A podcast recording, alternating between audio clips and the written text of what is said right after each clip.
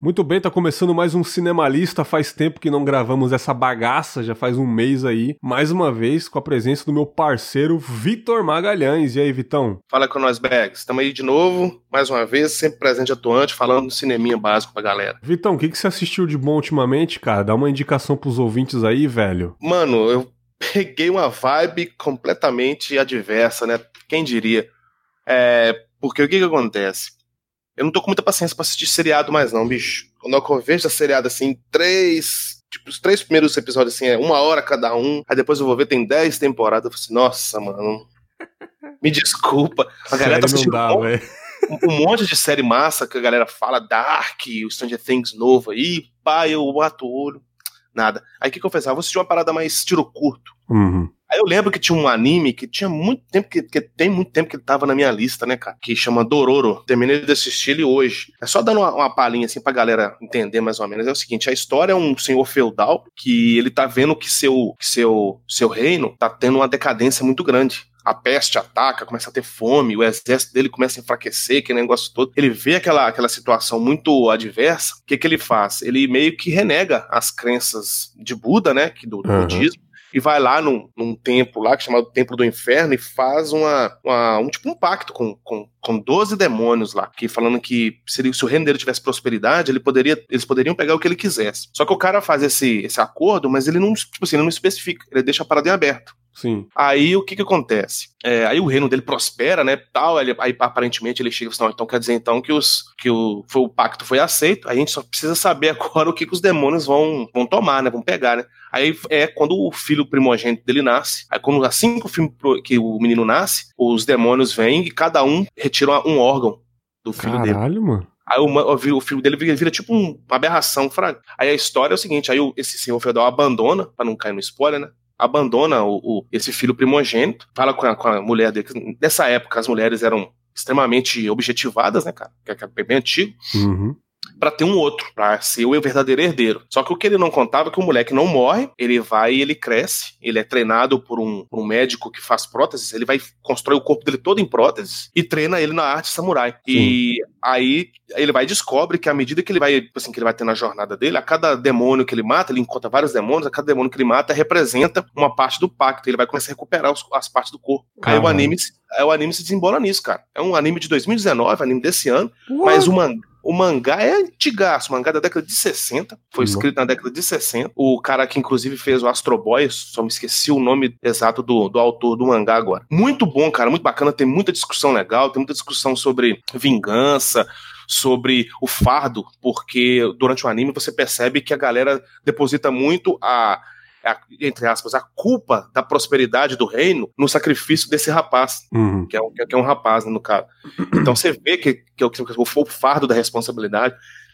Tem uma série de discussões muito interessantes, cara. Então eu recomendo assistir. E é um anime rapidinho, com 20 episódios ali de 20 minutinhos. Você tá com três dias, eu matei ele. Curti pra caramba a vibe do anime. Bem interessante. Pô, e, e tá- e você pegou na locadora do, do, do PC Não. aí? Não, cara, é, pra quem assina o Amazon Prime, que é o- aquele streaming da Amazon, Uhum. lá tem lá completo. Tem lá completo. Mas quem não assina, pode pegar aí os, as vertentes é, James Cameron da vida aí, que consegue achar tranquilo. É um anime novo, né, cara? Qualquer sitezinho de, de anime aí que a galera costuma é, frequentar aí, deve ter. Pô, massa, hein, cara? Eu vou dar uma conferida nessa fita aí. Eu não tenho Amazon Prime, mas nós, nós, nós consegue achar, né? Eu custo assistir animes, cara. Eu gosto, sabe? Eu, eu Uhum. não tenho nada contra a mídia, mas eu consumo muito pouco. Porque muita coisa que a gente vai assistindo, aí como eu tô nessa vibe de, de um pouco ah, enjoa, enjoadinho de, de, de seriados, que é mais ou menos a mesma, o mesmo formato de mídia, uma, uma parada seriada, episódica e tal, eu resolvi pegar. E gostei pra caramba, foi uma experiência muito legal, uma história bem legal, um anime muito bem desenhado, os traços bem sombrios, a história é bem, bem marcante, assim. Muito interessante, vale a pena dar uma conferida. Pô, vou dar uma, um confere aí eu também. Recentemente, eu não. De uns tempos pra cá, é muito difícil eu acompanhar uma série, alguma coisa com vários episódios, né, cara? Correria danada final de semana. A gente só tem tempo pra tirar um lazer e tal, e editar um podcast aqui, dar um rolê. Então é meio difícil, né, cara, parar pra. Para ver uma série, acompanhar. A gente, geral, tem vezes que a gente vê até filme parcelado, né, cara? A gente vê a metade é. de um filme aqui. Se o filme tiver mais de duas horas e meia, então é fatal. Nossa. É uma hora hoje, outra hora amanhã e acabou. É muito difícil, cara, você ter três horas disponível no dia aí, né, cara? Mas tem, um, tem uma série barra documentário da Netflix, eu acho que até indiquei para você, Vitão, recentemente aí, é sobre aquele, aquela polêmica, aquela polêmica nos anos 2000, lá em Manaus, né, cara, sobre o Wallace Souza, que foi um apresentador de TV no Canal Livre, que, que é um programa meio sensacionalista e que ajudava pessoas também, pessoas pobres tal. E era programa investigativo, aquela era bagunça, tipo um programa do Ratinho, bagunça pra caramba. Várias pessoas na plateia zoando, andando pra lá e pra cá né, cara? O nome da série é Bandidos na TV, que conta a história desse Wallace Souza, que era um cara amado em Manaus, assim, nessa, nessa época. Como eu disse, ajudava muita gente. Ele também tinha vários repórteres que chegavam em cenas do crime, bandido que morreu assaltando aqui, bandido que foi baleado pela polícia ali. Só que, tipo assim, no trailer mesmo da Netflix já mostra que ele não é bem esse santo aí. É, tem, tinha muitas denúncias que ele armava esses crimes para poder chegar primeiro e denunciar. Ele era o bandido, na verdade, né? Era muito naquele estilo o abutre, né, mano? O cara fazia, oh, isso, isso, isso fazia o acidente para poder chegar primeiro, né? Tanto que tem um negócio bem polêmico dos repórteres. Um repórter que chegou tinha um corpo pegando fogo na floresta, só o churrasco mesmo. E o repórter falou: pô, esse cara morreu faz 40 minutos. Pô, esse cara aparentemente morreu desse jeito. Olha, o cara morreu com gasolina tal. Como que ele sabia de tudo isso, sabe? Se nem a perícia tinha chegado ainda. Então, era muita desconfiança. Muitas pessoas defendiam o Wallace, tanto que ele virou político depois, para variar, né? Ele, tipo, foi o, se eu não me engano, o, o deputado mais bem votado na história, né? Eu acho que eu, agora que o Eduardo Bolsonaro que foi, mas antigamente foi ele, né? Todo mundo amava ele, enfim mas ele se envolvia com, com muita polêmica. Os filhos dele se envolvia também com polêmica. O filho mais novo nunca acreditou na mídia falando que ele era bandido. E o mais velho foi preso, ele foi preso, e o pior é que esse caso não se resolveu até hoje, porque ele morreu sem saber se realmente ele era o bandido. Mesmo com alguns repórteres que trabalhavam no programa dele falando que já viu ele torturando gente, né, na época, e essas pessoas denunciaram ele anos depois, é, protegidos pela polícia, aquele, aquele programa de proteção à testemunha, sabe? E a gente fala, pô, os próprios repórteres protegidos por esse programa estão mentindo, não é possível né, cara? E teve uma, um monte de merda, esse cara ficou doente, morreu sem saber a verdade. Mas assim, a série é excelente, bem documentário mesmo, negócio maravilhoso. Tem um amigo meu, o Olavo do Tambacast, que ele mora lá em Manaus, né? Ele tem uns 30 e poucos anos, ele era novo e lembra muito bem dessa história. Ele fala que os irmãos do Wallace também se envolveram com política, é, tem, tem gente na família com, com caso de pedofilia. Tipo assim, uma, é uma família boa, uma família gente boa pra caralho. É, família do bem, né? Família, família do bem, mano, tá ligado? É. E a série é meio isso, ela mostra. Ele realmente era um anjinho, era um demônio. E na minha conclusão, acho que não vai estragar em nada a experiência de todo mundo aí. Eu acho que ninguém na série é santo, nem a polícia, mano. Porque todo mundo tem interesse naquela porra ali. Você tem que ver que negócio macabro que é essa série. Fica recomendado aí. Muito difícil, cara, uma série me pegar de jeito igual essa Bandidos na TV que eu vi em, em, num sábado e num domingo. Dividi os dois dias para vê-la toda, né? Eu acho que são oito episódios, se eu não me engano. E assim, é, passa rápido, cara. O negócio é uma produção muito bem feita, eu gostei pra cacete. Fica essa minha recomendação aí também, cara. Eu lembro que você comentou mesmo, cara, mas eu não imaginava que era uma, uma treta mirabolante desse jeito, não. Eu vou, já vou colocar até na, na fila aqui. Pô, foi, foi engraçado. Documental, documental é mais tranquilo de assistir. Foi engraçado que eu tava conversando com o Olavo, o Olavo, pô, mano, lembro até hoje e tal, não sei o que. Ele, cara, você chegou no episódio do prefeito de tal cidade lá. Aí eu falei, cara, cheguei ainda não, mano, espera chegar. Aí só ele falar no próximo episódio começou a falar desse prefeito. Mano, puta prefeito nojento, pegava as menininhas do colégio, sabe? Tipo, tinha áudio dele pedindo menininha novinha, sabe? Nossa, mano, que bagulho nojento, cara. Aí e, e esse prefeito tinha envolvimento com uns caras que o, que o Wallace Souza odiava e a polícia tinha interesse em pegar. Mano, é um negócio, cara, corrupto pra caralho. Todo mundo é corrupto ali, velho. E assim, um dos melhores plot twists que eu já vi na minha vida é o primeiro episódio, mano. O final do primeiro episódio tem um plot twist que você fica louco, cara. Então, recomendo demais aí. Te enlouqueceu o Shyamalan, né, mano? Shyamalan não é nada perto desse plot twist dessa série aí, cara. E, e é bom que, que aconteceu, né, cara, de verdade, velho. Não é zanga, né? É, né? Coisa nossa, que engraçado. Não precisa nem de atravessar o oceano pra ver esses casos cabulosos, né? Ah, Brasil, cara? ah, moleque. Brasil não é pra qualquer um, não, patrão.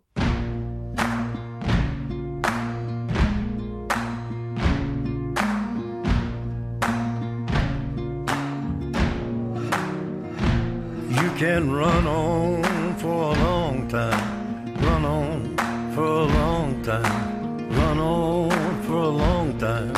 Sooner or later, gotta cut you down. Agora sim, começando de fato falar sobre esse filme que faz tempo que a gente tá, que a gente tá tentando gravar, né, Vitão? Várias é. semanas aí, cara. Sempre dá uma treta, sempre dá um, uma quebrada, nunca rola. Agora vai. Foi rolar de, de gravar um sábado aí, deu que a gente, tive que sair, tomar um caldo, um caldo verde com a mulher aí, fazer uma média. Aí não, a gente teve que dar mais uma falhada na gravação, né, cara? mas acontece. Mas é um filme que eu assisti pela terceira vez recentemente, dois dias antes de gravar, assisti mais uma vez para lembrar alguns detalhes. Que para mim, para mim, não sei a opinião do Vitão, é o melhor filme dos irmãos Coen, que é Onde os Fracos Não Têm Vez, no seu título original, No Country for Old Men. Cara, esse filme de 2008 já faz um tempinho aí, cara. Né? É muito difícil você aceitar que já faz mais de 10 anos esse filme, né, Que 2008 Quem... foi lá atrás já, né, mano? Puta que quem, pariu. Quem não viu ainda morra, né? Não. Faça um favor pra sociedade. Faça um favor. Cara, eu lembro, olha que, olha que memória incrível. Eu lembro que eu era moleque. Pô, 2008 eu era bem novo, assim, sabe? Tipo, porra, já faz muito tempo, 18 anos aí. E 18, 19, enfim. Eu tava na minha casa em São Paulo ainda e eu abri o, o, o criado mudo, aí eu tinha vários DVDs assim, aí veio esse DVD, Onde os Fracos Não Tem Vez. Aí eu, caramba, eu gostei muito do nome, Onde os Fracos Não Tem Vez, assim. Eu não faço ideia como que eu tinha esse DVD lá em casa, acho que minha mãe que comprou. Eu coloquei no DVD pra, pra assistir e não funcionou, mano. Não funcionou e eu louco pra assistir esse filme. E eu meio que vi só depois de muitos anos, quando eu tava aqui no Espírito Santo já, cara. E eu lembrei, caramba, eu tinha esse DVD em casa e eu não consegui ver. E talvez foi melhor, porque porque eu com certeza não ia entender a vibe desse filme com 18 anos de idade. Eu não ia entender bulhufas, cara. Porque é um filme muito inesperado, na minha opinião. O que, que você acha, cara? Então, igual você comentou, eu, não, eu acho que eu não diria que é o melhor filme dos irmãos Coen. Lógico que nós estamos falando aqui de questão de opinião. Mas eu digo que com certeza é o ápice deles em questão de domínio de linguagem. Boa. Isso sem dúvida. Sim. Sem dúvida. Então, assim, é o, é o é o ponto G dos caras, Fraga. Os caras conseguiram alcançar ali um. juntos, né? Porque eles fizeram trabalhos, trabalhos, fazem ainda trabalhos separados, um só produz, outro dirige, aquele negócio todo. Mas como os irmãos Coen, realmente ele é o, é o ápice narrativo de linguagem dos caras. Então aqui eles. Porque os irmãos Coen, eles sempre é, foram muito conhecidos por revisitar gêneros, né, cara? Sim. Eles sempre estão revisitando gênero. E nesse filme não é diferente. Não é diferente. Mas de uma forma que ficou uma assinatura visual muito característica para quem assim, para quem já vem acompanhando a carreira deles separadamente, depois é, em conjunto, aqui eles conseguem uma marca mesmo, tanto que virou é, jargão dentro da, do, da, do mundo da crítica do cinema, o filme com a cara dos irmãos Coen. Tem um filmaço até recente agora, aquele A Qualquer Custo. É uhum. cara total onde Nossa, muito bom, né, mano? Esse filme é, é muito bom, cara. Muito bom. E tem. Os caras até falam assim: ah, não, esse aí é um, é o melhor filme dos irmãos Coen, não dirigido pelos irmãos Coen, Fraga. Porque é a cara. Então, a, se tem uma assinatura que você bate e reconhece como um filme deles, é onde os fragos não tem vez. E você falou sobre a questão do, de como você assistiu, cara, é uma coisa muito parecida. Meu pai comprou esse filme naquelas barraquinhas, 5 DVD por 4,99. Fraguei, veio o filme os fracos não tem vez. E na época eu também não assisti, eu assisti um pouco depois e tal, mas uma coisa que eu pude notar quando eu vi o filme é que a tradução, por mais que o nome do filme, a tradução para o português tenha ficado impactante, ela não tem sentido dentro da narrativa do nenhum, filme quanto, nenhum. quanto ao título original. Isso é, que, ah, isso é que infelizmente se perde nessas traduções. Sim. O nome é bem interessante nos Fragos Não Tem Vezes e tal. Então é que se você falar com a pessoa o nome original do filme, No Count for Old Man, ninguém entende, mas se você pegar a a, a, o vínculo do título com a narrativa, infelizmente o título em português não tem tanta não tem tanto significado assim. Tanto é que muitas pessoas às vezes assistem um filme e no final ficam se perguntando, mas pô, o que, que tem a ver fracos, o que, que tem a ver vez, entendeu? Não, não, não, não linka, não faz esse vínculo. É isso que é interessante é, pontuar como início, né? Sim. Falamos é, já o básico aí do tanto que a gente gosta desse filme, as origens, enfim, referências, Irmãos Coen. É, o filme é de 1 de fevereiro de 2008, ou dependendo da região, aí Estados Unidos, foi lançado um pouco antes, enfim. O filme tem uma duração que eu acho bem legal, de duas horas. Eu acho que é, uma hora e meia é o padrão de um filme, uma hora e quarenta, mas duas horas você já vê que o filme tem um desenvolvimento a mais. Eu gosto de filmes de duas horas, uma hora e cinquenta. Eu adoro esse tempo de filme. E o filme se passa no Texas, na década de 80. E o que, que é esse filme, cara? Existe um traficante de drogas, que ele é encontrado no deserto pelo Josh Brolin, né? O é Lily Ellen Moss, Lily Ellen Moss, né, cara? O, quem não sabe quem é o Josh Brolin é o Thanos aí do Zap. É o Thanos, o é Thanos do Zap, né, cara? O Thanos dos Vingativos aí, né? Que, porra, sempre faz filmes excelentes esse cara. E ele tava lá de boa, né, cara? Caçando uns veados lá de boaça. E ele avista com um binóculo aparentemente um monte de mexicanos mortos no deserto e várias caminhonetes paradas. Ali você já deduz que era uma briga de, de, de cartéis ali, né, cara? Briga de gangues. Tinha drogas no caminhão, tinha até um cara vivo na caminhonete ainda que pediu água para ele. O cara tava morrendo e ele falou: Não tenho água. Ele falou um negócio interessantíssimo, cara. É, pô, pelo menos fecha a porta porque tem lobos aqui, cara. Nossa, eu achei muito foda, cara. Pô, você não tem água, mas pelo menos fecha a porta. Tipo, eu quero morrer em paz, sabe? não quero morrer sendo atacado, já que eu tô morrendo aqui, né? Eu não sei se você percebeu quando ele falou que ele não tinha água. É, depois, mais pra frente, eu ouvi um barulho de lobo, o Ivano, tá ligado? Não precisou uhum. mostrar os lobos, cara. Mas eu ouvi os, os, lobos uivando, eu falei, mano, que coisa maravilhosa. Você não sabe se foi atacado, se lobo, os lobos atacou, mas assim, o efeito do, do som é muito maravilhoso, né, cara? E Sim. ele fecha, ou não fecha a porta, enfim, ele é de dia ainda, aquele sol quente danado. Ele olha mais um pouquinho com o binóculo, ele vê uma árvore lá no final do horizonte. O, o plano sequência desse, desse, dessa cena do, do, do Lily Ellen Moss é maravilhosa, né, cara? Aquela, aquela luz incrível e já tinha um corpo debaixo da árvore. Ele chega perto, tem uma maleta com muito dinheiro, se eu não me engano é 2 milhões de dólares. E ele fala: Ah, vou pegar para mim, né, cara? E assim, eu acho que muita gente faria isso. Porque ele deduziu, cara, eu acho que todo mundo morreu aqui mesmo. Não sobrou ninguém. Todo mundo tava tentando se resolver, acabou que até o dono do dinheiro morreu aqui. Então esse dinheiro vai ficar aqui. E ele pegou, né, cara? E antes dessa cena do Josh Brolin, tem a maravilhosa cena de apresentação do Shigursh, Shigur, interpretado pelo Javier Bardem, que é um dos psicopatas mais desgraçados da história do cinema, na minha opinião. Que, que você acha sobre esse filho da puta, Vitor? Então, já como é, você já deu essa, essa, essa parte inicial, vale fazer algumas observações que o, o interessante é o seguinte, cara, os irmãos Coen foram, foi, foram muito felizes nesse filme, porque eles, eles subvertem muitos os gênios. Então, ao longo da carreira deles, eles sempre pegam os gênios e vai dar uma cara própria. E nesse filme, eles fizeram quase que exatamente a mesma coisa que o Roman Polanski fez lá em Tia Natal. Hum. Porque esse filme é um filme que tem a característica muito no ar, que é um, um, um, gênero do cinema que uh, veio lá do, do, cinema francês, que noir, uma tradução bem livre, significa sombras. Mas o que a galera entendia muito errado ao longo do, das, das décadas é que o noir era, eram muito filmes gravados em preto e branco. Então parece que pegou essa marca. Mas o que os franceses sempre diziam, não, cara, que a, a característica do noir é a perseguição que o personagem protagonista tem do seu passado. Sim. Por isso que, que, que a narrativa chama noir. E o Polanski pegou e falou, gente, vamos aprender a fazer um filme noir, mas porém com o sol rachando de quente.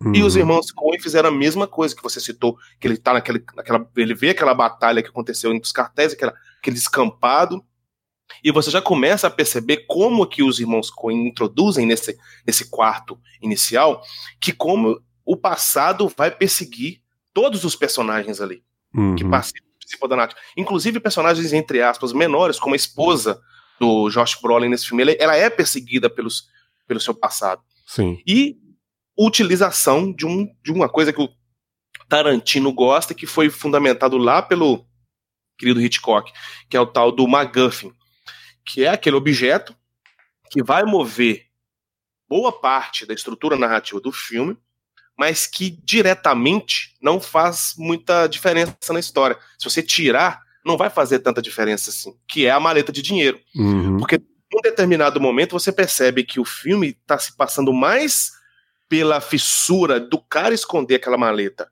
e do Anthony Chigurh buscar aquele dinheiro do que o dinheiro em si. Uhum, tanto, sim. É, tanto é que você percebe que ele praticamente aquele dinheiro não é tocado. O personagem do Josh Brolin tira ali, parece que só um maço ali de dinheiro, ali, tipo assim, alguns, tipo assim, uns mil contas ali, para poder se manter ali, e o resto fica o tempo inteiro esse jogo de gato e rato. Não. Então, nesse, nesse primeiro momento, já se fundamenta toda essa, essa, essa base que vai é, permear toda a construção do filme. E isso é muito bem feito nessas primeiras cenas, né, cara? Sim, mano. Porque o personagem do Javier Bardem, aquele cabelinho, velho, o que, é aquilo, bicho? Então, cara, eu fiquei sabendo que ele não queria fazer o personagem, tanto que ele não tinha um sotaque muito bom, né, cara, já que ele é espanhol, e ele não queria fazer personagem violento. E os irmãos Coen falando, é por isso que a gente quer você, por causa disso. É, que foda, né, bicho? Quando o cara tem a, tem o cara tem a visão. Olho, né? o olho cirúrgico para fazer filme, e não tem ele, E ele foi falar assim, cara, eu quero você com esse tipo de corte, com esse cabelo. E ele viu o tanto de esquisitice que ficou e falou, tá aí, vamos fazer, né? E já mostra, tipo, a primeira cena do filme é o Sugar. É estranho, né? Porque nos outros, eu não conheço recentemente filmes que mostram um vilão de cara desse jeito assim, né, cara? E apresentou primeiro o melhor personagem da história, né? E, tipo, com uma coisa bem icônica que é o tipo de arma que ele usa, que é de ar comprimido, né, cara? Ele anda pra lá e pra cá com um galão de, de ar comprimido, ele só encosta na testa do, do camarada e mata o camarada. Ele usa para abrir fechaduras nas portas, assim, cara. Olha o tipo de arma que o cara usa, né, cara? E é um rapaz que aparentemente ele não quer o dinheiro. Ele tá fazendo porque ele é psicopata de verdade, sabe? Ele tá indo atrás por causa de, um, de uma honra que ele tem, sabe? E, tipo, é um negócio que nem que você falou, o dinheiro ali não tá pelo dinheiro. Não ele tá gente. porque ele tem que caçar, sabe, o cara? Não, é um dos temas do filme. É a maldade que o ser humano possui intrínseca, cara. O ser Uhum. humano, ele é maldoso. Ou, tanto é um exemplo que nós acabamos de citar nas indicações iniciais. A- a- a- o ser humano tem essa necessidade tão grande de violência e de maldade que existem pessoas é, com a, capacidade de forjar coisas para poder, tipo assim, simular um, uma, um assassinato para ter é, audiência na televisão. Então, isso é um dos temas centrais do filme, como o ser humano tem na sua essência intrínseco, na sua natureza, a violência. Porque o, o personagem do Javier Bardem fala muito du- durante o- vários momentos do filme. Assim, olha, eu não tenho nada contra você, não é pessoal, mas eu tenho que te matar. Ah, por que você tem que matar? Você não precisa fazer isso. Ele vai falar assim, todo mundo fala isso, né? Uhum. Tipo assim, todo mundo fala que eu não preciso matar, mas eu tenho que matar. Eu falei com a pessoa que ia te matar, você pode me dar aqui um trilhão de, de, de dólares que eu vou te matar. É muito É, o cara, o cara ele é, é ruim. A natureza é essencialmente ruim. Você não consegue convencer um cara desse, tipo um coringa da vida, entendeu? É, É. muito louco. Eu vi muito Coringa aí, tipo, ele usa o conceito de moeda, igual as duas caras, né, cara? Eu achei muito legal. exatamente. Porque ele falou assim: é, então não vou, tipo assim, não vai ser eu que vou te julgar. É a mesma coisa duas caras. Você fez um link muito bem feito. É, não vai ser sua sorte, então. Aí joga a cara, ah, você tá salvo. Senão você mata, pô. Assim, simples assim.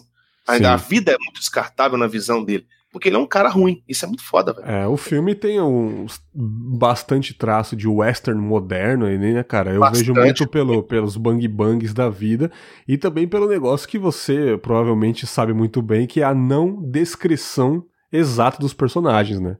Não É, é, logo é a sempre- cara dos personagens, aquele cara sem nome, né, velho? sempre por alcunha, sempre por ah, conhecido como isso, o apelido dele é aquilo. Tanto é que o, os- o próprio personagem do Tommy Lee Jones, que é o delegadão, que inclusive é o, é o gancho, é o cabide central do Uhum. título do filme, né? Por que, que o filme chama No Country for Old Men? É uma referência ao personagem do, do Tommy Lee Jones. Ele, ele sempre fala assim: ah, como é que é o nome daquele cara mesmo, hein? Tipo assim, os caras, não- sabe, eles não conhecem. E sim, é uma, é uma, uma das, da- das vertentes que os Coen tem de pegar esses. Fazer essa, essa miscelânea de subgêneros e de gêneros e dar a cara própria para eles. É uma, é uma espécie de road movie também, porque o personagem Josh Brolin, a primeira coisa que faz, procurar um motel, que é esse motel de beira de BR, e a primeira uhum. coisa que faz é ir pra lá. Entendeu? Isso é muito interessante nessa, nessa estrutura visual que os irmãos Coen imputaram nesse filme, que ficou marcado, né, velho? Uma coisa que, que eu achei excelente nesse filme é o que você também adora, que é o perfeito uso do silêncio, né, cara? A ausência Esse do som, né, cara? Tem uma ausência do som incrível. Até no começo, quando ele pega o dinheiro, aquele plano sequência, e quando ele volta na cena do crime para poder sei lá, ele ficou com dó do cara que pediu água para ele, ele falou que não tinha. Ele voltou à noite na esperança do cara estar tá vivo. Ele levou água pro cara à noite, acho que bateu a consciência lá, e ele voltou e o cara não tava mais lá, por algum motivo. E, ele e o que é isso? Cara, ele deixou a caminhonete dele bem longe, ele foi andando até a caminhonete onde estava o cara morto, e ele viu lá no horizonte com aquela luz azul maravilhosa, aquela fotografia azul linda, essa se... cena é fantástica, né, cara? Cara, Porra. aquilo vira um papel de parede no, no, computador, cara. Tipo, era de noite, mano. Os irmãos Coen deixaram azul, tá ligado? Aquele azulão da sombra do carro. E tinha outras pessoas ali. Tipo, outras sombras azuis é fura... furando o, o pneu do carro, né? Isso, o que é interessante é isso que eu ia falar. Você vê eles furando o pneu porque você vê o cara baixando e você vê o carro deslocando, assim. Como... Não tem como não, não assimilar e você não ouve o que está acontecendo. É muito maravilhoso. Até para efeito da distância, então eles utilizam muito bem essa ausência do, do som. E essa cena que você falou, ela é, ela é movimentada, ela tem um motor narrativo justamente na base no ar. Porque uhum. uma, atitude, uma atitude que o personagem de Josh Brolin teve há minutos atrás, persegue ele, ele fica, ele não dorme, você vê que ele fica pensando aqui, pensando aqui, ele vai falar, foda-se, levanta, sim. passa a mão no galão, enche, o que, que você tá fazendo? Não, vou ter que fazer uma parada ali. Sim, e isso, o que, que, acontece? Desencadeia mais uma porrada de eventos. Se ele tivesse ficado quieto lá, não dava nada para ele. Pois é, cara, é pois isso é. que é o Noah, que, que, as, muitas pessoas não entendem. É a sombra, é, é, é um erro que ele cometeu que vai perseguir ele, isso é muito foda, mano. Aí, tipo, ali ele já se arrependeu de ter voltado, enfim, outra cena que eu acho maravilhosa, dele fugindo pelo rio e um cachorro indo atrás dele, nadando, eu achei incrível isso, né, mano? O dog vai lá até o final do rio atrás dele, mano. Eu falei, caralho, que foda. E ele só se livra do cachorro no último na minuto. Na bala, na bala, tá ligado? Só resolve na bala. É muito foda ele saindo da água, secando a pólvora, né, cara? E o cachorro vindo, cara. Ali é tenso pra cacete, é um puta pitbullzão marrom, é um mano. E, tipo, ele, ele, infelizmente tem que matar o, o Dog Dog. E ali você fala, ponto, é a merda aí. E aí você vê que o, o, o vai seguir ele até o final, né, cara? E vira um puta filme de gato e rato maldito, né, cara? O Tom e Jerry da Deep Web aí, incrivelmente. Mas como você disse, o gancho principal é o Tom Lee Jones, né, cara? É o Ed Tom Bell, né, cara? E ele é um cara que realmente não tem mais vez nessa situação aí. Exatamente. Por né? quê? Porque aquela. aquela é, muitos filmes a gente, a gente, até debateu algumas oportunidades aqui dessa questão do novo substituir o velho. Uhum. O, o, cara, é, o próprio Amula tem muito disso, que o cara, o cara já não. É, não consegue produzir mais, já não tem valor para a sociedade, tudo a ver com, com, com, o capitalismo aqui, não nessa, nesse mesmo sentido, mas em questão de utilidade social o cara não se vê mais capaz de, de, de, de conseguir contribuir. Então ele vai, ele meio que assume esse último caso dele, tipo como se fosse a redenção, ou ele se tornar um mártir. Por quê? Porque não existe é, no country for old men, tipo assim, os velhos não tem mais, não tem mais espaço. Sim, e, e tipo, eu... o filme é dele, na verdade, embora o, o Javier Bardem, puta personagem ali foda, mas o filme é paralelo ao Tommy Lee Jones. Não é que ele é um, um, um mal policial, mas assim, cara, ele tá na fase de aposentadoria, ele não tem muito o que fazer, sabe? Ele tá investigando ali. E é muito, Vitor. esse filme é uma parada que eu gosto muito, até na vida, que é o conceito de aleatoriedade. Ao mesmo não, isso tempo. É a parada do nome errado, moço, que o, o Hitchcock também trabalhava muito isso. Você tá no lugar errado na hora. Ou oh, certo, a depender do, do, sim, do, sim, do, sim. do seu ponto de vista. No lugar certo, na hora certa, ou no lugar errado, na hora errada. Sim. No próprio no filmaço do Hitchcock, o Intriga Internacional, o cara completamente ao léu, bicho, aleatoriamente cai numa conspiração maluca que cria aquela loucura, e você fica, mano, o cara não tem porra nenhuma. Nada a ver, né, cara? Nada com o negócio. E nesse filme, interessante, se você pegar e tirar o, os personagens do Javier Bardem, do, do, do Josh Brolin, tira todo mundo. Bota só o personagem do Tommy Lee Jones contando aquela história, você vai perceber que é por isso que o filme faz o gancho com ele. Que é como se fosse tudo contado pelo viés de óptica dele. É na visão dele, de, de como ele acompanhou aquilo tudo. Isso tem, é até é o, tem até aquele famoso efeito Kuleshov, né, cara? Não sei se você conhece, que é o efeito onde os personagens estão em cenas diferentes, mas as cenas se parecem muito. E na edição eles encaixam isso, né? Que é tipo na parte onde o, o Shigursh, o Javier Bardem, ele entra dentro de um, de um local ali, ele já resolve, ele, ele, ele não conseguiu resolver o que ele queria, ele vai embora e depois chega o policial, o delegado com o outro parceiro dele mais novo, e, e ele senta ali e depois o Shigursh senta em outro lugar e vê o reflexo dele na TV. Os dois veem o reflexo na TV. Eles estão em lugares diferentes. Sim. Praticamente e... numa mesma situação, sabe? Olhando pra TV e refletindo, enfim. Sim, na parte que o personagem do Josh Brolin também tá escondendo a, a maleta no duto de, do ar-condicionado, também eles utilizam esse, essa dupla perspectiva, essa perspectiva espelhada, vamos dizer assim, uhum. que é o efeito Kuleshov. Tá usando um termo bonito, hein, Bergão? Tô, porra. Ah, mano, aqui é estudado, né, irmão? Aqui é. Eu Aqui fiz cinema, eu fiz cinema em Chicago, né, cara, naquele curso lá.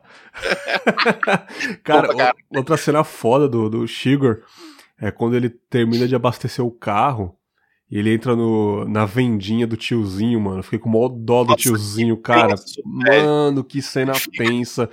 Ele pergunta quanto ficou, quanto ficou a gasolina, o cara falou, tipo, é uma época tão, tão foda que era, tipo, abasteceu as paradas deu 60 centavos, tá ligado? Tudo assim. E o cara pega e tenta puxar assunto, mano, com, com o Shigor.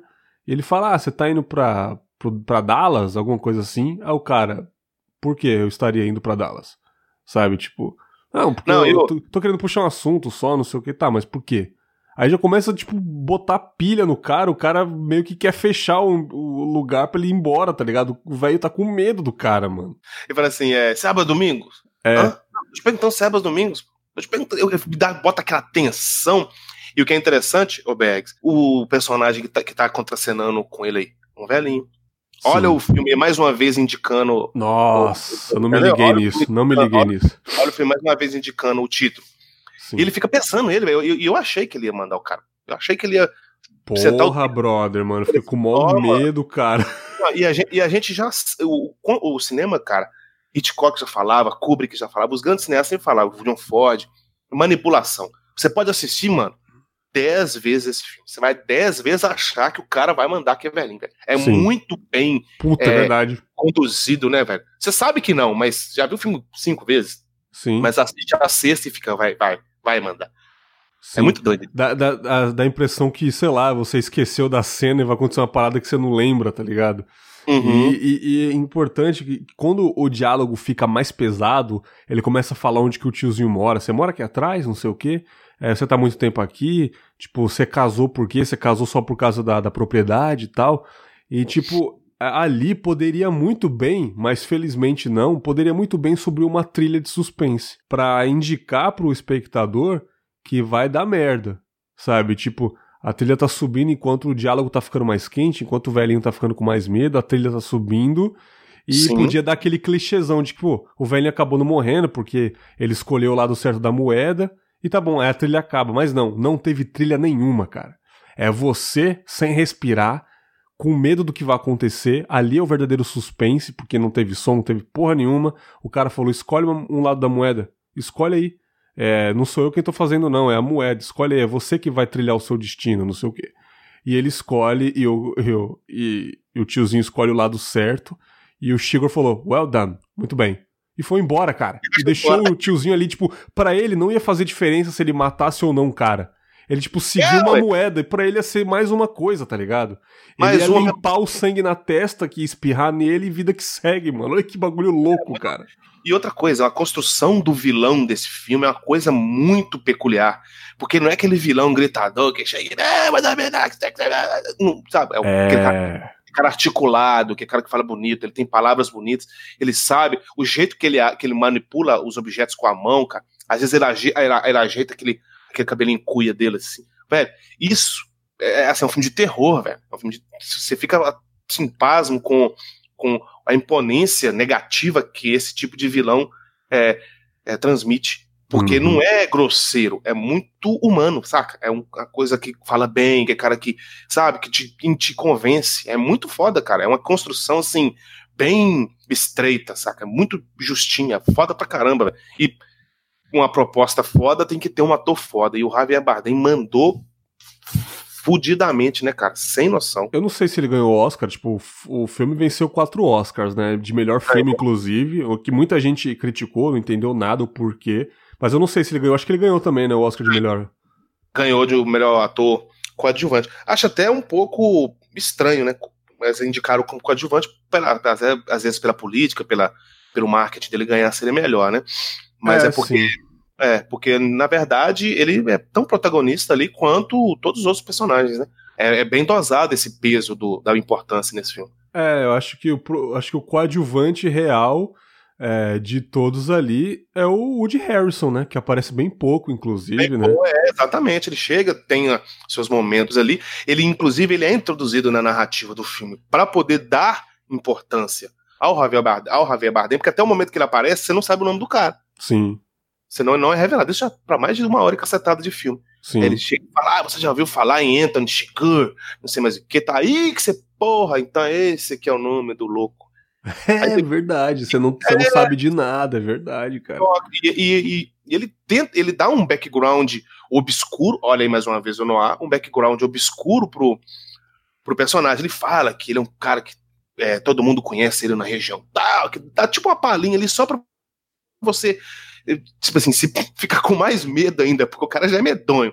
Ele vai e fala uns trecos assim, vai, pô, velho, esse cara é tipo aquele assassino fantasma que chega, mata uhum. duas pessoas, ninguém, ninguém sabe pra onde foi nem de onde veio. Muito foda, né? Sim, mano. Aí o, o Lily Allen Moss lá, o Josh Brolin, tá na sua fuga, né? Tá tentando ali, já mandou a mulher pra longe. E você fala, caramba, cara. E tipo assim, eu pelo menos tava torcendo pro personagem conseguir fugir, né, cara? Porque, tipo assim, achado não é roubado, mas você sabe que vai dar ruim. Só que você fala, mano, como que o, o, o, o Shigur tá, tá me achando, né, cara? E depois ele percebe que ele tem um transponder na maleta, né, cara? Tem um rastreador na porra da maleta. Ele se toca, né, mano? Que ele se toca. Tipo assim, ele não se toca antes. Tanto que ele chega num hotel na beira da estrada e ele aluga dois quartos, né? Um pra, pra ele ficar.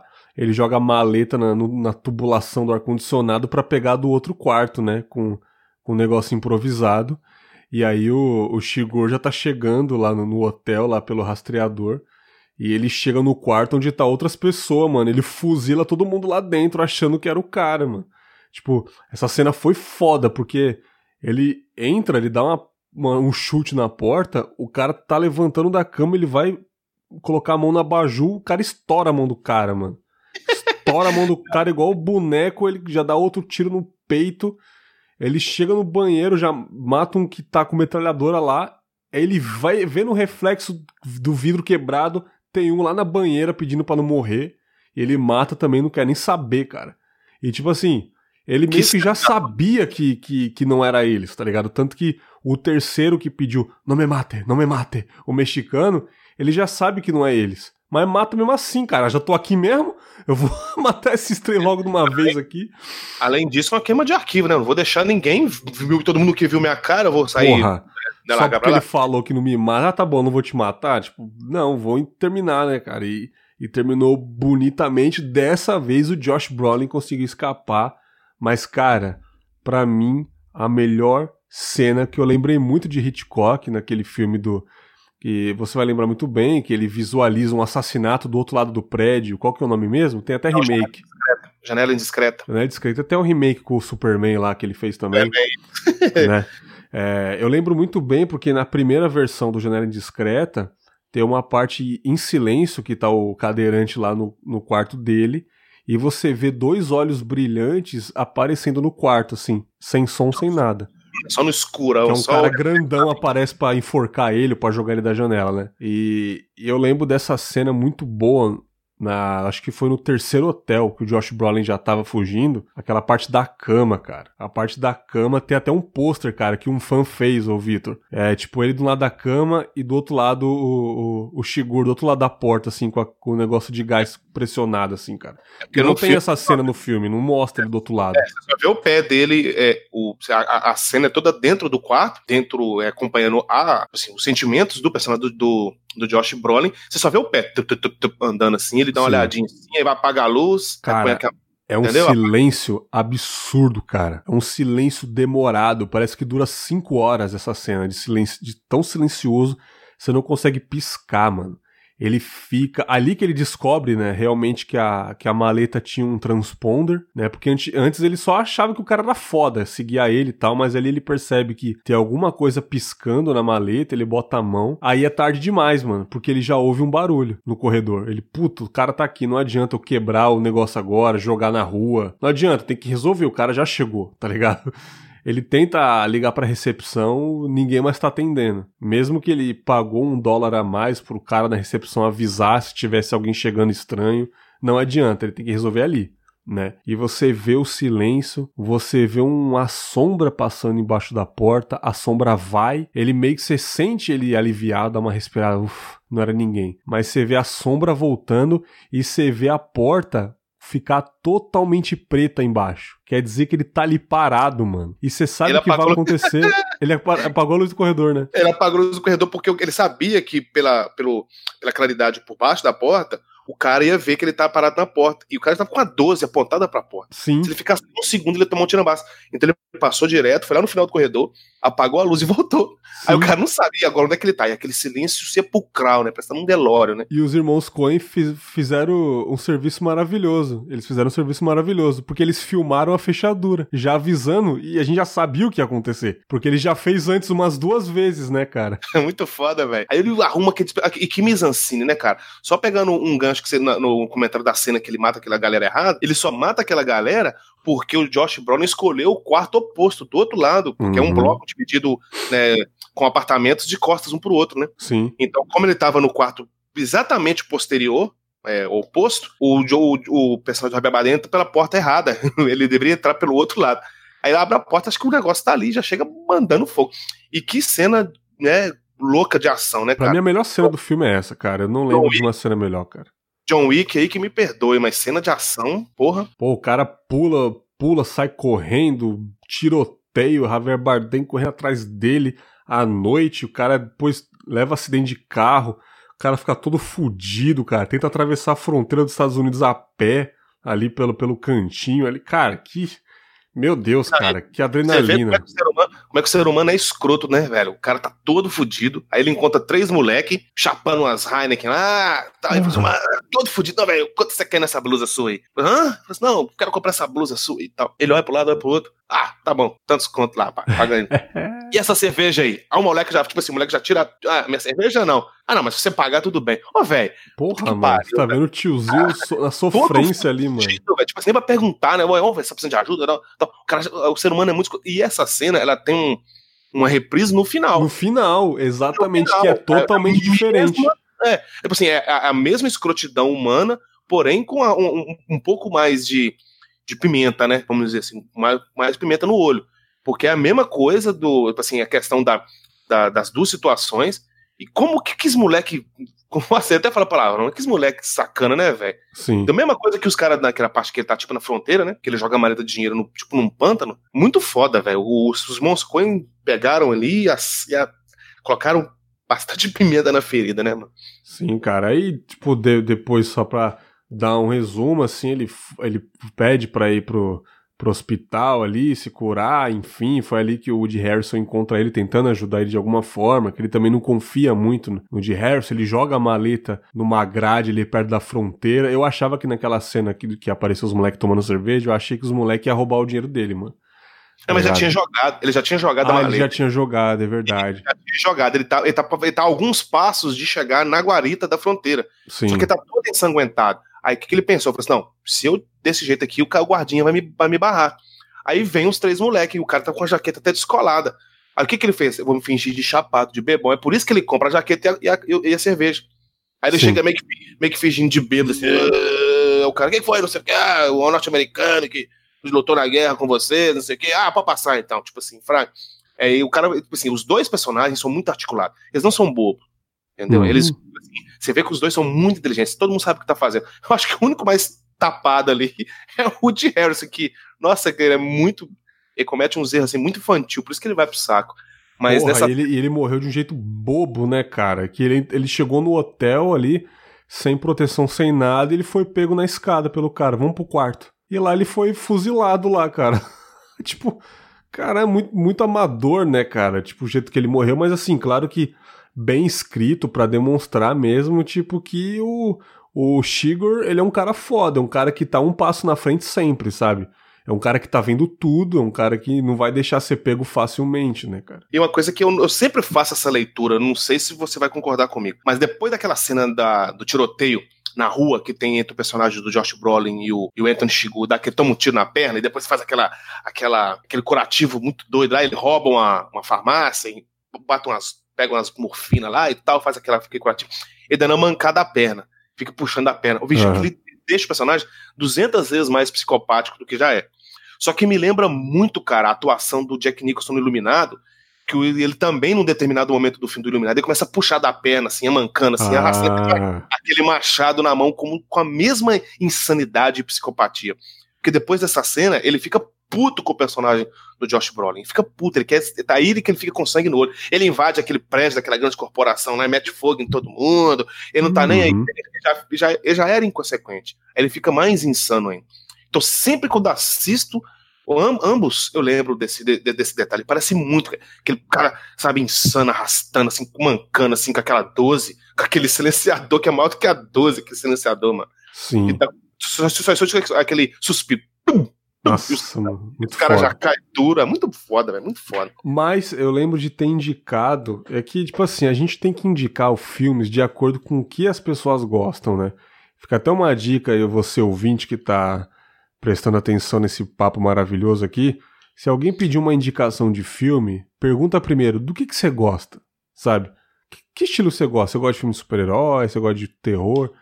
Porque eu, eu, eu, dei uma garoteada, porque um amigo meu falou, pô, Berguinho, vou ficar final de semana com a minha mulher em casa, recomendo uma parada aí. Eu já falo, ah, onde os fracos não tem vez. Assiste lá, tá no Netflix, mano. Aí o cara não gostou, mano, porque é um tipo de pessoa que não tá acostumado com o final do filme, assim, tá ligado? E para mim, cara, esse final é maravilhoso, porque traz muito pra vida real, porque não tem final feliz, mano. É um final que acontece. Você se envolve com dinheiro de gente errada, você vai acabar sendo morto. O mal, às vezes, vai sair sem ser tão prejudicado, vai sair, vai continuar sendo mal.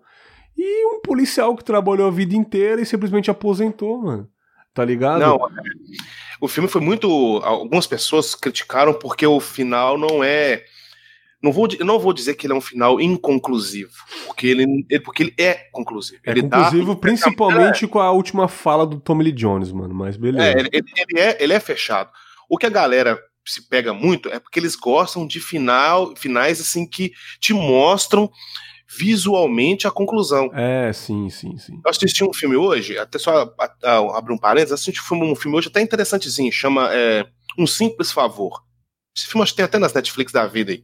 Que é um acordo que, né, um, um, acordo que duas mulheres fazem lá e tal. E o filme é cheio de plot twist, tem uns 10 plot twists no filme e tal. E o final é todo tat bitat, ele mostra como cada personagem terminou o filme. Ó, esse personagem foi preso, esse personagem morreu, esse personagem aqui tal, tal, tal, tal, tal, tal, tal, fim. Aham. Uhum muitas pessoas é, parece que preferem filmes assim. Porque ele dá, dá, aquela sensação de jornada concluída. Sabe? Ah, porque, porque a mensagem do filme já foi toda dada. Os personagens já foram todos construídos com início, meio e fim. Entendeu? Ah, mas o personagem do Antigo não morreu. Mas, pô, mas quem, quem, tem, quem tem tá dizendo que é regra o vilão morrer no final em cinema? Sim o final, ele teve o fechamento, a jornada dele foi concluída. A jornada de todos os personagens foi concluída. Inclusive, a mais foda, na minha humilde opinião, é a do Tommy Lee Jones. Nossa, incrível, mano. Eu fiquei emocionado, mano. Onde os, fra... onde os fracos não teve, não. No Count for Onde Man. Ele vai conversar com o sogro dele. Tanto ele, ele tem uns papos com, a, com, a, com o pessoal durante, durante o filme que ele você vê que ele tem essa diferença com o sogro dele.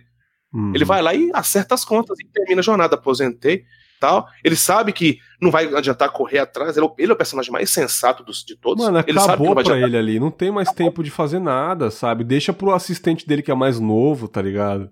Ele, o It Go mesmo, totalmente Frozen. Ele Sim. deixou ir, cara. Foi, entendeu?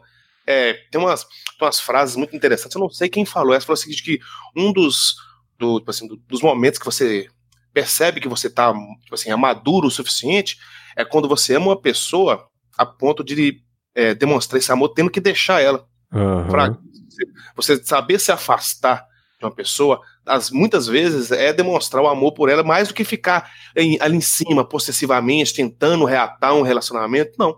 E o personagem Tommy Lee Jones utiliza de, por vias transversas, mas a mesma coisa. Seja, pra mim não dá. Eu não vou conseguir resolver isso aqui. Eu tô velho. Eu vou tomar um tiro na cara. Eu tô lidando com um maluco lunático, doente, psicopata dá, let it go, saca? Deixa, deixa acontecer, vai lá e acerta Sim. as contas dele com o, com o sogro dele e vida que segue. Deixa pra galera nova. Eu achei interessante, cara, o, do, o jeito que o, o Josh Brolin morre, que não mostra, mano. Mostra ele no chão, tipo, aconteceu alguma coisa ali que não não não necessita de mostrar assim que ele morreu, tipo, você vê que ele tá no chão, tomou um tiro, morreu.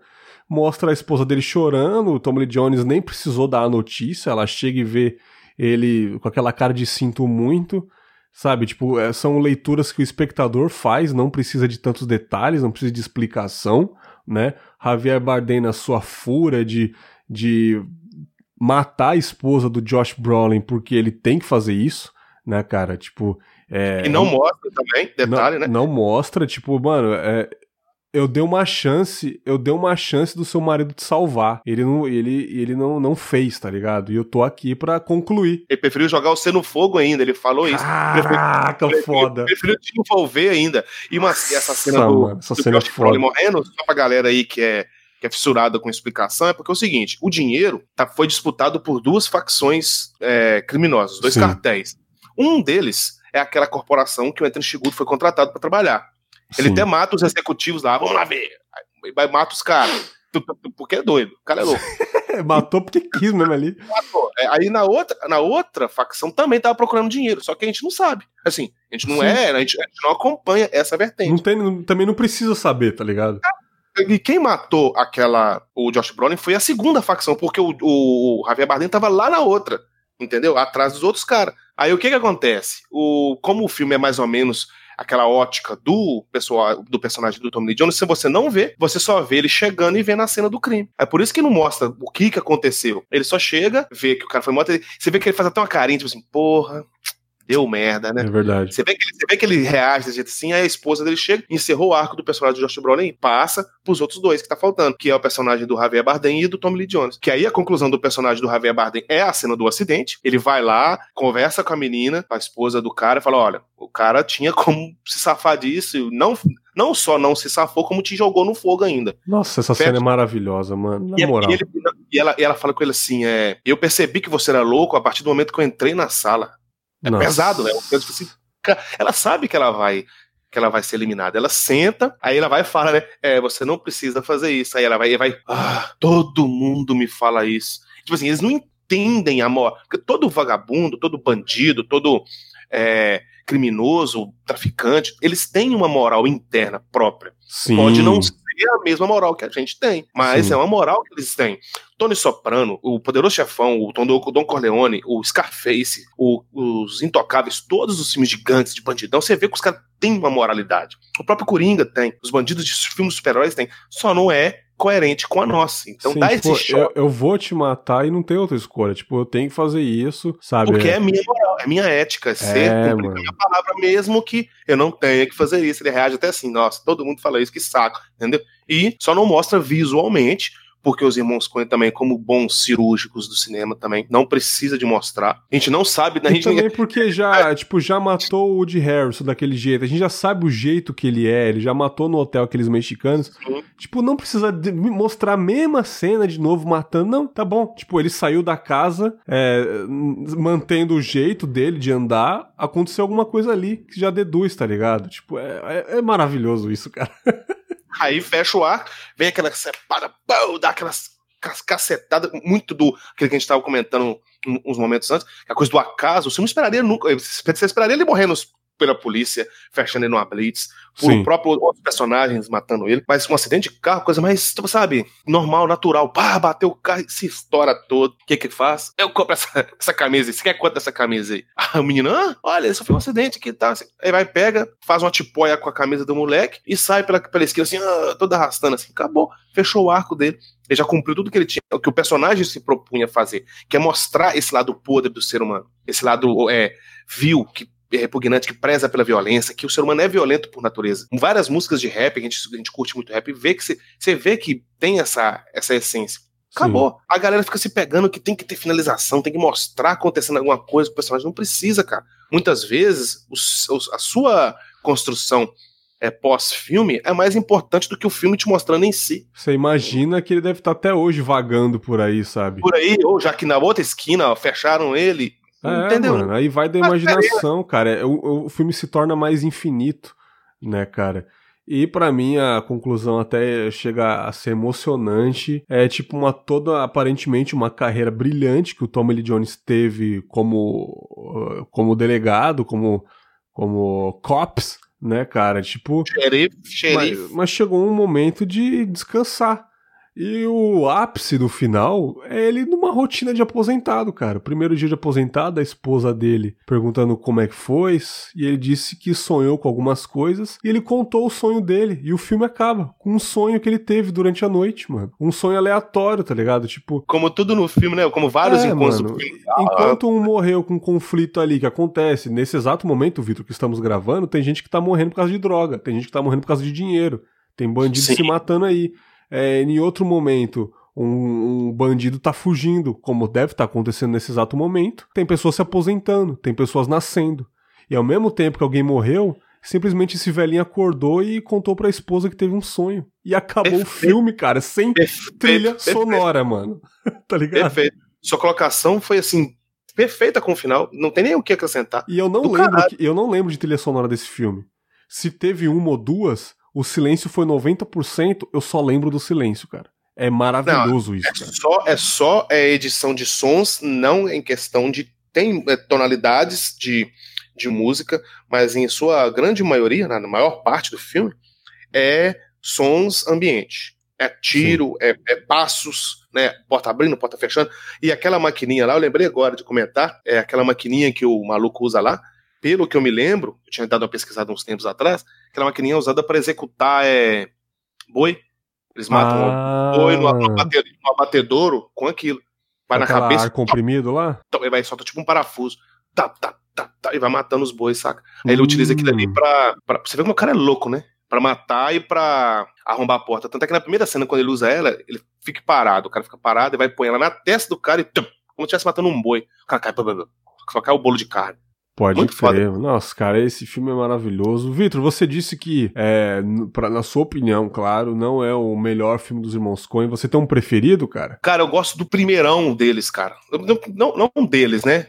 Eu acho que quem, se não me falha a memória, quem é, é o cabeça desse, desse filme é o Joel, uhum. que chama Blood, Blood Simple. Eu não sei, é, porque eu não conheço esse filme com tradução é, em português mas é, se não me falha a memória, porque ele, eu, eu, sempre confundo o gosto de sangue com sede de sangue, que é do Shang Pa, que é daquele sim. coreano. Mas é o filme chama Blood Simple. É um dos uhum. primeiros filmes dele, é lá da década de 80. Eu, eu acho esse filme, por ser um, um início de carreira do, dos, dos caras, ele tem uma, um, tipo assim, um, um. Como é que eu vou dizer? Um princípio de assinatura. Você consegue perceber coisas que depois foram utilizadas. Mas como ele é embrionário, uma coisa mais de, de nascimento mesmo, ele não tá tão lapidado quanto nos Onde os Fracos Não Têm Vez. Entendi. Entendeu? Mas a carreira do, do, dos irmãos Coisa é, é, é, até um pouco de covardia você falar assim, ah, é apontar aí um melhor. Os caras tá com uma carreira fulminante, cara. É muito. Tem muito filme bom, os caras. Tem Fargo, tem. É... Lebowski.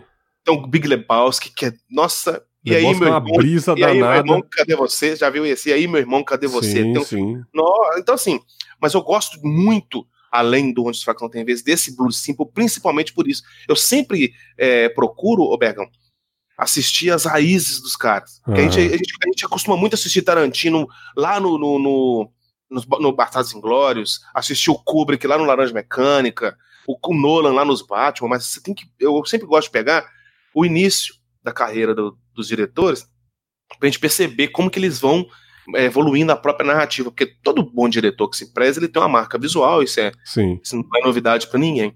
Mas eu acho muito massa isso. E nesse Blue Simple é muito interessante, tem coisas até que a gente vê nos Fracos Não Tem Vez, uma cena de ação com revólver muito bem feita num, num galpão, interessantíssimo, fica até mais aí como tipo de recomendação final aí.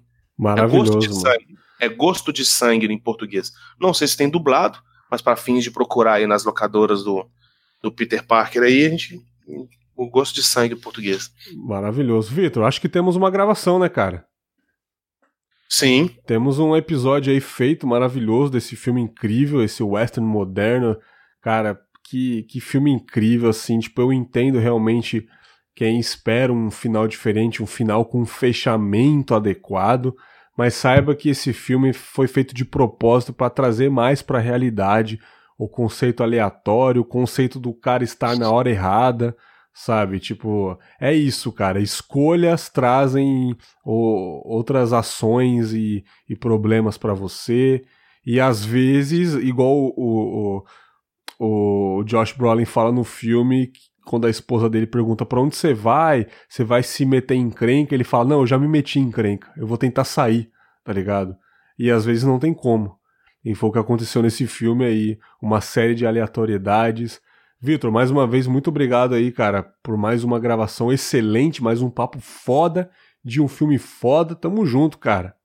Fechou, mano. E só pra, pra galera aí, só como título de ponto final mesmo, para os ouvintes que são fanáticos aí com, com Batman, com filme de super-herói, um, um link muito massa que dá pra você fazer entre o, o um dos fracos não tem vez que a gente acabou de falar e o filme do, do Cavaleiro das Trevas, é no finalzinho do filme, quando o Coringa fala com o Batman assim, pro ser humano fazer uma loucura, basta um dia, um dia ruim. Uhum, sim, basta, foi, o que aconteceu quando ele fez com o Duas Caras, né? Duas Caras teve um dia ruim e virou um vilão. Muito foda isso. Então tamo junto, cara, mais uma vez aí, sempre tratando de temas interessantes, filmes reflexivos, muito bom. É isso aí, Cultura Dinâmica no Instagram, cara, fala aí.